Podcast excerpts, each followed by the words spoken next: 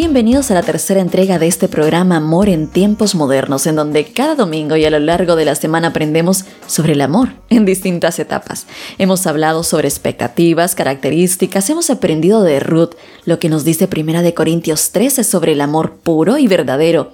Amar en tiempos modernos a veces nos resulta complicado. La sociedad nos enseña ciertos cánones a seguir marcados por la música, lectura, películas, empresas que nos vende eh, el amor. Es decir, el mundo completo nos enseña una manera diferente de amar. Pero, ¿es la correcta?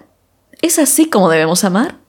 Bien, hemos aprendido mucho en estos dos episodios y hoy aprenderemos más sobre este tema. Pero antes de desvelar el título, quiero dar paso a mi compañero de siempre, al que me acompaña en cada podcast. Luis Pilaquinga, bienvenido, ¿cómo te encuentras? Hola Gabriela, ¿qué tal? Encantado nuevamente de estar aquí, nuevamente en este programa, de compartir una nueva experiencia y un nuevo tema. Gracias Luis, ¿cómo eh, estás viviendo esta experiencia cada domingo? Cuéntame. Pues la verdad para mí está siendo una experiencia nueva, divertida, pero también enriquecedora.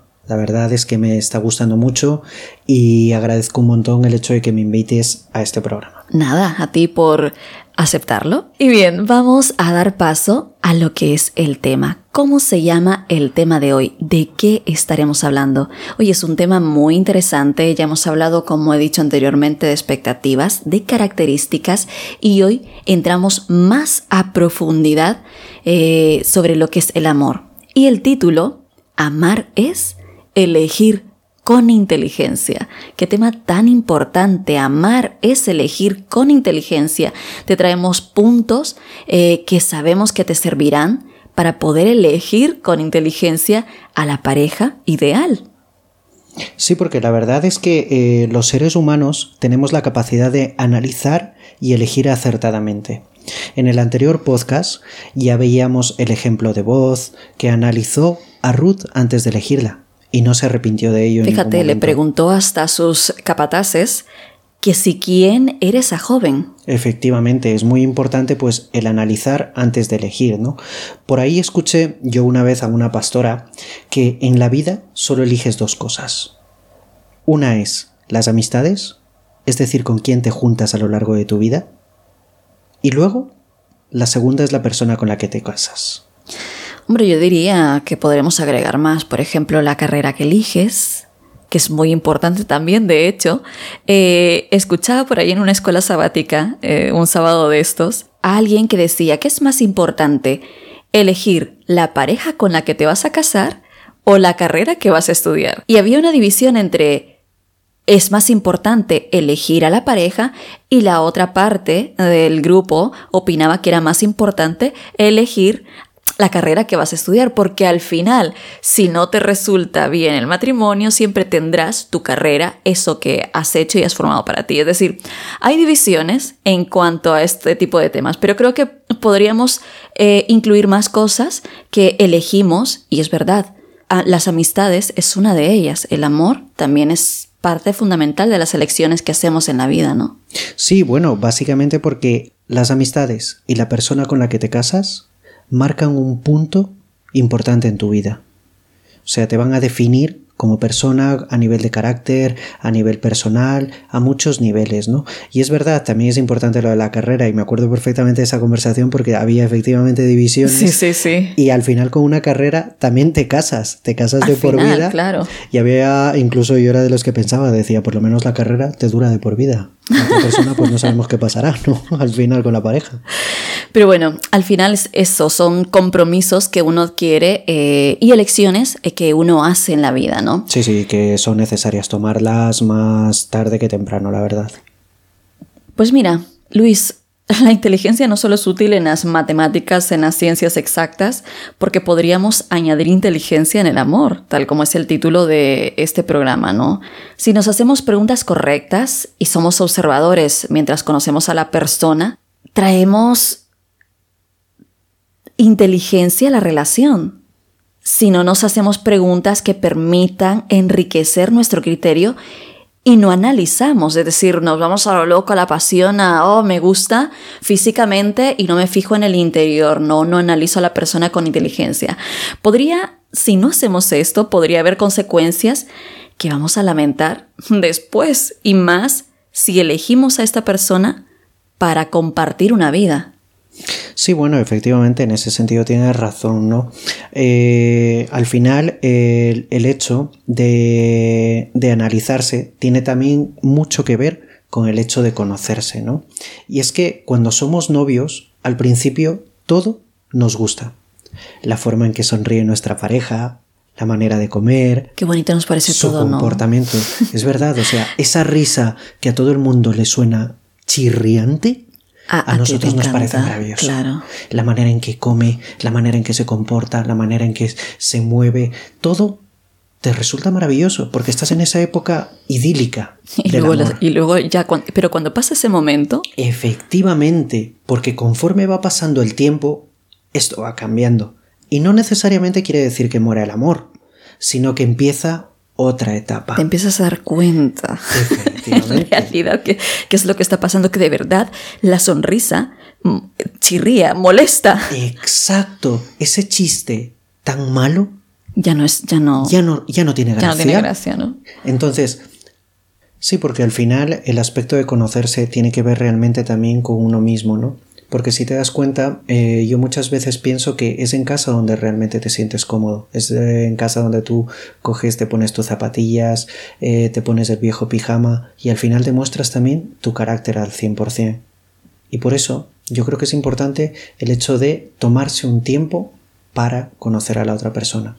¿Cómo lo puedes hacer? Por ejemplo, yéndote a tomar un café, tranquilamente y profundizando en temas importantes como por ejemplo examinando patrones de conducta, viendo formas de ser, costumbres, valores, ambiciones, si tiene o no adicciones, miedos, complejos y algo que yo creo que deberíamos de preguntárnoslo, independientemente de la edad que tengamos o de la situación en la que estemos, y es que el proyecto de vida que tiene la otra persona.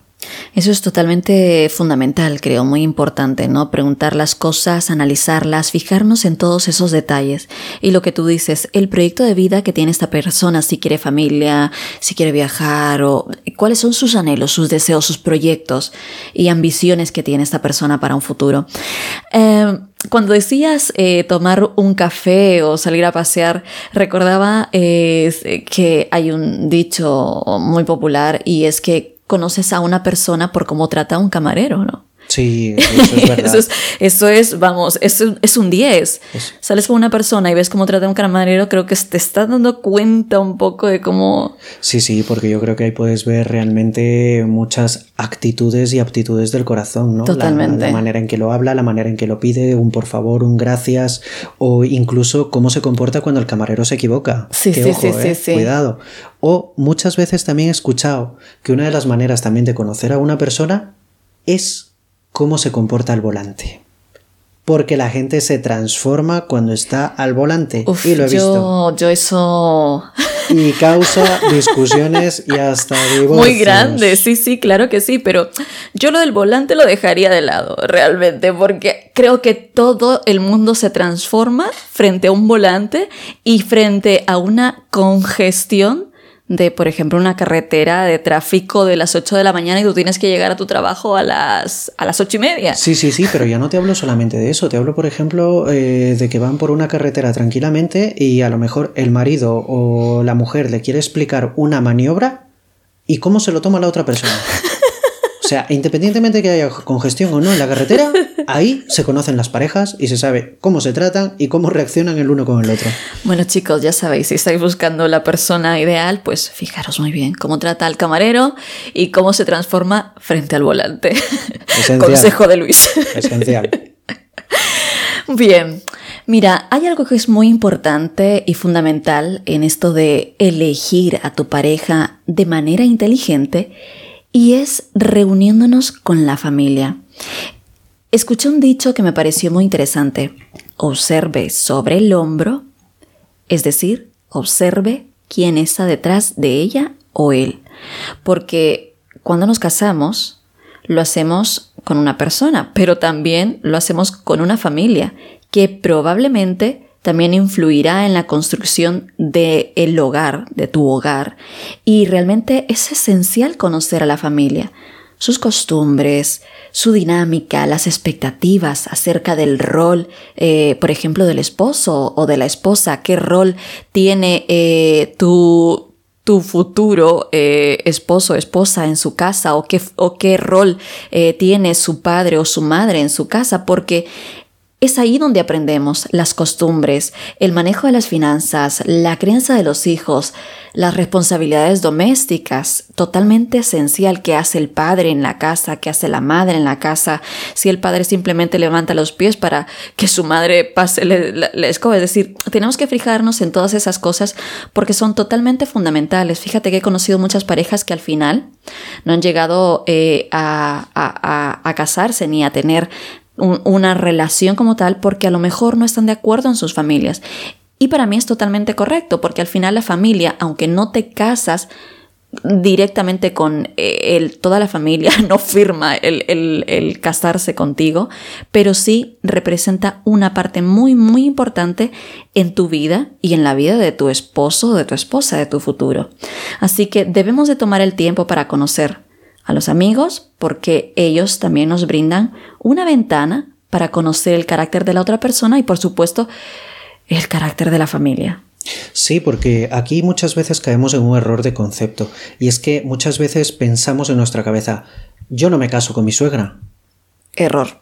No. Vale. Es verdad, tu suegra no va a vivir contigo, si tienes un poquito de suerte. Pero el día de mañana tus hijos van a visitar a tu suegra porque es su abuela.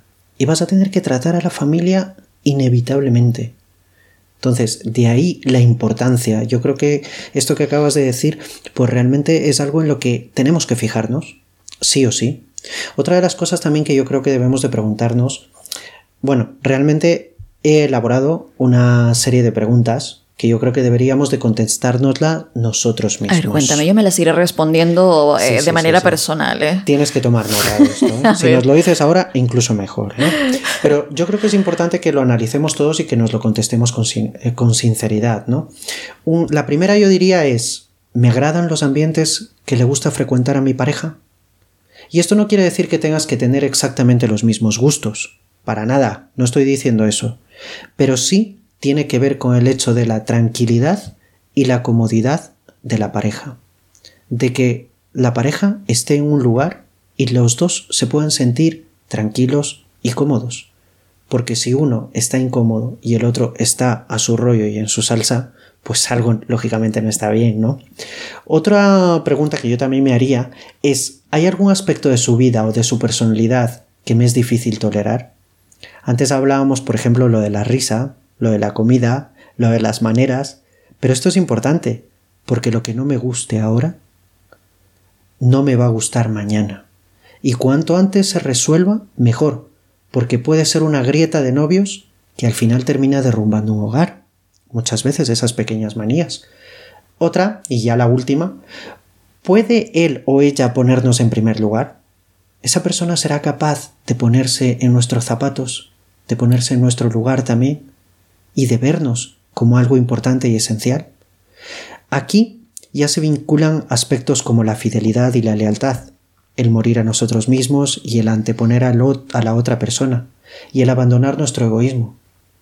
Yo diría que esta es una pregunta creo que, que la podemos examinar con mucha profundidad y que nos daría incluso para otro tema. Totalmente, son preguntas inteligentes que puedes hacerte en el momento de elegir tu pareja. Hay un punto también que es muy importante y es el buscar consejo. Es fundamental escuchar el consejo de quienes nos aprecian, pero también es clave buscar la asesoría de profesionales que nos puedan orientar en el proceso. Por favor, lee un libro de parejas. Hay tantos libros importantísimos que te pueden ayudar en cuanto a este tema. Lee libros de parejas, escucha este podcast que tiene que ver con las parejas, con el amor, con eh, tu, tu momento de decisión. Llénate de multitud de consejos. En la multitud de consejos hay sabiduría. Aprendamos de las experiencias de los mayores, que es tan importante. A veces decimos, ah, son tan tradicionales, son tan anticuados, pero no. El consejo de los mayores, de tus padres, de, tus abuelos, de la, sociedad en realidad que te, que te rodea, de, es decir, de los mayores, te puede ayudar muchísimo para ese momento en el que tú te estás decidiendo si es un sí o es un no o es un amigo, en fin te va a ayudar muchísimo el buscar un buen consejo. Sí, porque además eh, aquí nuevamente cometemos otro error y es que normalmente buscamos consejos que tienen que ver con nuestra pareja y se lo contamos a quien sea. Sí, y se lo contamos precisamente a gente que tiene problemas iguales o, peores, de pareja. O sea, no caigas en ese error. O sea, si buscas eh, consejo en la persona que no es la correcta, no es la adecuada, no vas a tener un buen consejo. Hay tantas maneras de guiarse, ha puesto Dios tantas herramientas en nuestras vidas y a tantas personas que nos pueden dar un consejo sincero, claro y con futuro. Sobre todo eso. Entonces, yo creo que eh, también otro de los puntos importantes en una relación, antes de establecerse en una relación, debería de ser el hecho de ser un buen amigo. Oh, eso es muy importante. Fíjate que muchas veces nos apresuramos. Creemos que de la noche a la mañana podemos ser amigos. Y eso no es así. Y esto me recuerda, por ejemplo, ya sabes que soy un aficionado al cine y al mundo de las series. ¿Qué película nos, vas a, nos vas a mostrar hoy? Pues mira, que fíjate. recomendamos también pelis. Sí, eh, un consejo gratuito. No, estamos aquí haciendo publicidad gratis, ¿no? En este caso, pues mira, me estaba acordando yo de Friends. Mm, la, serie, la serie Friends. Efectivamente, me parece una serie eh, muchas veces con toques sanos y donde ves realmente el significado de una amistad. Sí, son, amistad, es una amistad eh, muy duradera, muy fuerte. Claro, o sea, el propio título lo dice y a mí me parecía que cuando salió me parecía un título muy típico, Friends, amigos, pero te das cuenta que al final la amistad... Es, la esencia, ¿no? Del programa. Es una esencia. Y en eso consiste porque vas viendo cómo poco a poco esa relación que ellos mantienen empieza desde cero y empiezan conociéndose poco a poco. En la actualidad vemos cómo muchas parejas se divorcian porque no han logrado conocerse, y eso hace que no sepan resolver sus diferencias. Ya no solo hablo de divorcios, cuando tienes un noviazgo, al final, eh, si no has conocido a esa persona, terminas también rompiéndote por dentro, por no saber resolver esas diferencias. No conoces a alguien de la noche a la mañana, como te decía antes. La amistad la da el tiempo, la intensidad de las vivencias compartidas y un punto muy importante que es la, confianza ¿no? que puedes tener en la otra persona. Hay otro punto muy importante. Conozcámonos, aceptémonos y amémonos, es decir, a nosotros mismos. Debes apreciar tus debilidades y aceptar tus fortalezas. Esto te permite a ti tener una confianza sólida y un sentido de ti mismo. Esto te provee confianza, seguridad, valor personal para establecer relaciones saludables e inteligentes. Es decir, ser tú mismo cuando estés con una persona, no fingir algo que no eres por miedo a tus inseguridades, porque no te has sabido aceptar, porque no te has sabido amar, ni tampoco te has dado el tiempo para conocerte.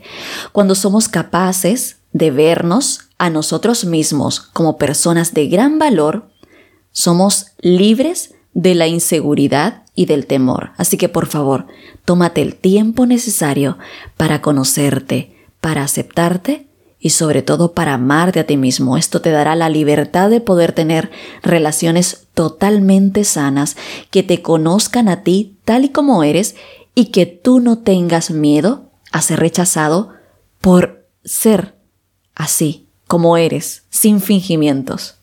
Sí, efectivamente, y además al hilo de lo que decías, eh, de que el conocernos nos va a permitir relacionarnos correctamente, también el conocernos nos va a permitir comunicarnos de una forma asertiva. Totalmente. ¿Por qué?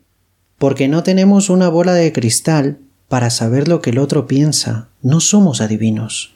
No podemos mirarnos por dentro y saber lo que sentimos o pensamos. O sea, yo, si tú no me lo dices, yo no voy a saber cuenta, exactamente. lo que a ti te duele, lo que a ti te molesta. Si yo cojo y me siento y me cruzo de brazos y pongo una mala cara, eso no le va a decir al otro qué es lo que le molesta realmente.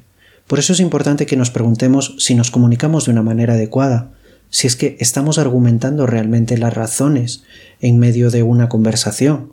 Son cuestiones que tenemos que preguntarnos a la hora de comunicarnos. Fíjate que hasta esto hay que aprender. A sabernos a comunicar, pero comunicarnos de manera asertiva. Es más, eh, es que yo recuerdo que a mi hermano, eh, cuando iba a logopeda, había una parte que le enseñaba la comunicación asertiva. Y eso es totalmente importante. Efectivamente, que tiene que ver con las emociones y es algo que yo creo que incluso debería de, estudiarse, el comunicarse de una manera asertiva.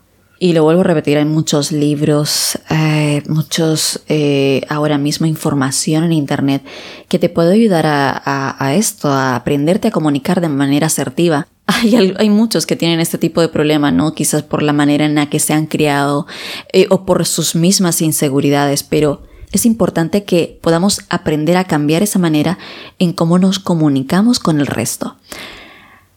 Ahora, es muy importante este punto que te voy a dar. Fijemos límites. Si fijamos límites, esto nos permitirá conocernos mejor y asumir responsabilidades por nuestros actos. Los límites definen espacio. ¿Quién es cada quien? Y refuerza la idea de que somos personas con identidad propia. Tú eres tú yo soy yo. Además, esto ayuda a que la relación no sea absorbente, dependiente y mucho menos objeto de manipulación, que hoy en día hay mucho de esto. Efectivamente. Con lo que evitamos sentirnos frustrados, confundidos o enojados porque permitimos que el otro nos controle emocionalmente. Somos individuos, recuerda, autónomos y libres. Ahora bien, ser responsables de nosotros mismos nos hace sentirnos en control de nuestra propia agenda y de cómo utilizamos nuestro tiempo. Los límites proporcionan libertad a la persona. Recuerda esto. También ten límites para que eh, proporcionen libertad a la otra persona. Hay un dicho que me lo dijo una amiga hace mucho tiempo y yo siempre lo recuerdo es mi libertad termina donde comienza la tuya. Y esto es muy importante en las parejas, ¿no? Es decir, tener libertad, pero también recordar que la otra persona también la tiene y no sobrepasarnos de ni abusar tampoco de nuestra libertad para que la otra persona también lo tenga.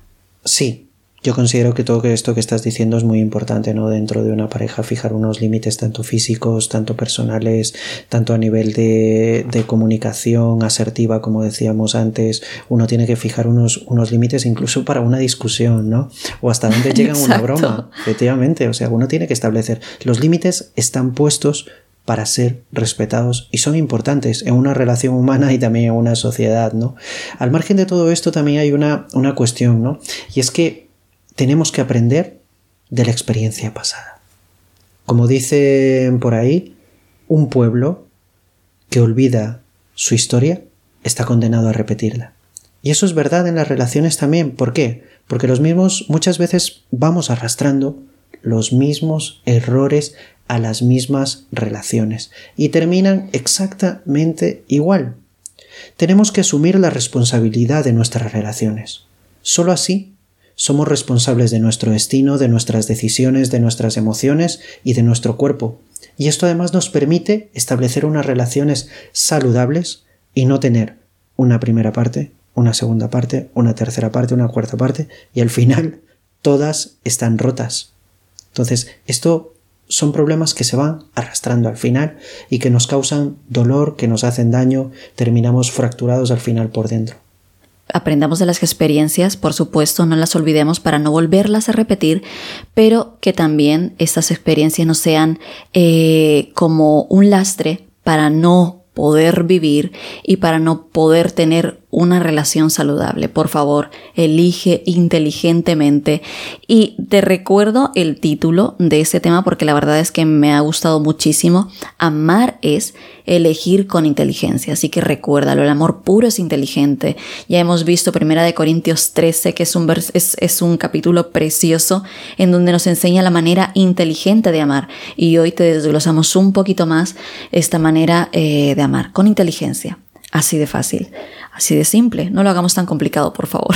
Efectivamente, porque muchas veces que pensamos que el amor es una asignatura que no podemos pasarla, pero no es tan complicado si buscamos el consejo en las personas adecuadas y nos dirigimos al manual esencial de vida, que es la Biblia, al fin y al cabo. Exactamente. Bueno, esto es todo por hoy, por este podcast, pero antes hay cosillas que tenemos ahí ¿A que sí? Efectivamente, sí, sí, sí, sí. Quería comentar un par de cositas que yo creo que son importantes al margen de todo lo que hemos hablado. Y es que... Eh, bueno, yo quiero decir una. Antes, antes que vayas con... porque sé que tienes mucha información para la gente que nos escucha. Yo sé que escuchas este podcast y que tienes muchísimas ganas de colaborar con nosotros. Lo sé. Así que si quieres colaborar con nosotros, Seven Day Radio tiene muchas opciones para ti en donde puedes colaborar por ejemplo, en el área de locución, administradores de grupos, editores eh, de audios, diseñadores gráficos, diseñadores web. Es decir, necesitamos mucha gente que tenga pasión por el ministerio y que quiera colaborar, sobre todo pasión para que otras personas puedan conocer y puedan tener este mensaje también de salvación que es importante. ¿Dónde nos pueden escribir? Eh, ¿Dónde eh, nos puedes comunicar lo que tú quieres hacer con nosotros? Pues mira, te doy una dirección de correo. Es muy fácil. Producción arroba. Así de fácil. Producción arroba seven con letras dayradio.com. Escríbenos, coméntanos eh, todo lo que quieres hacer o los recursos que tienes, las ideas que tienes y pues nosotros nos pondremos en contacto contigo cuanto antes. Efectivamente, eh, la verdad es que estamos buscando tu talento, nos interesa todos esos dones que Dios te ha dado para que los pongas a su servicio. Y hablando de gente que estamos buscando, como tú ya sabes, Gabriela, Seven Day Radio es un ministerio internacional, está escuchado en diferentes países. Y hoy quiero darte un dato muy importante. ¿Tú alguna vez te has preguntado dónde nos escuchan concretamente? Hombre, la verdad es que me encantaría saberlo. Sé que nos escuchan de diferentes partes, en muchos países, pero me gustaría saber en realidad dónde nos escuchan más, ¿sabes? Efectivamente, por eso yo hoy te traigo los tres primeros países donde nos escucha. Dime un país al azar. ¿Dónde crees que nos escucha? Te digo el primero. El primero. tú, eh, que conste y que quede constancia eh, aquí grabado de que Luis no me ha dicho absolutamente nada. Pero sé de primera mano que nos escuchan muchísimo en México. Son fieles oyentes a nuestras matutinas, a nuestros audios, a nuestros podcasts, a nuestras imágenes. Y México es el país que siempre está arriba. ¿O no? Efectivamente, es México donde más nos escuchan. Luego, en segundo lugar, tenemos a los Estados Unidos, mm. donde también estamos poco a poco entrando cada vez más fuerte. Y el tercero, pero no por ello menos importante, es Perú. Perú. Efectivamente. Me quedo sorprendidísima. Yo también cuando lo vi me quedé muy, muy sorprendido, la verdad, Gabriela. Y por eso eh, hoy quiero eh, agradecer estos tres países y aparte aprovechar para hacer un llamamiento a que nos escuches y a que compartas este podcast en todas las redes sociales y a todos los lugares con la infinidad de herramientas tecnológicas que tenemos actualmente. Porque eh, queremos que los países estén presentes en cada uno de nuestros programas, ya que vamos a ir desvelando poco a poco, cuál es, cómo está el podio y más adelante pues revelaremos algunas sorpresas en cuanto a esto. Felicidades a México Estados Unidos y Perú. Me ha sorprendido muchísimo y para bien. He de decirlo. Felicidades y muchísimas gracias por escucharnos, por estar siempre pendiente de nuestra sintonía, de este podcast.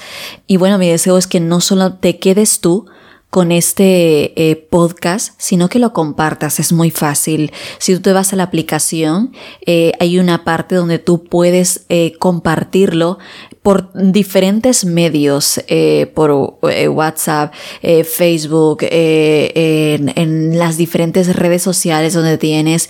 Y por favor compártelo, envía el enlace a tus amigos para que tus amigos también lo puedan escuchar. Es más, te puedes descargar el programa y también lo puedes escuchar en tu, em, en tu ordenador, en tu móvil. Si tienes un ministerio y también quieres coger este, estos programas para tu ministerio, también puedes hacerlo. Tienes todo el permiso del mundo por Seventh Day Radio para que lo puedas hacer. Y si quieres también colaborar con nosotros, como te hemos dicho anteriormente, escríbenos a producción Amigos, esto es todo por hoy. Nos despedimos y nos encontramos en el último podcast de Amor en tiempos modernos el próximo domingo. Qué tristeza. Ya me estaba gustando. ¿eh? Efectivamente, ya estaba yo encantado. Pero bueno, ya no nos queda nada para el próximo y para que nos sigan escuchando en los diferentes países. Hasta la próxima. Hasta luego.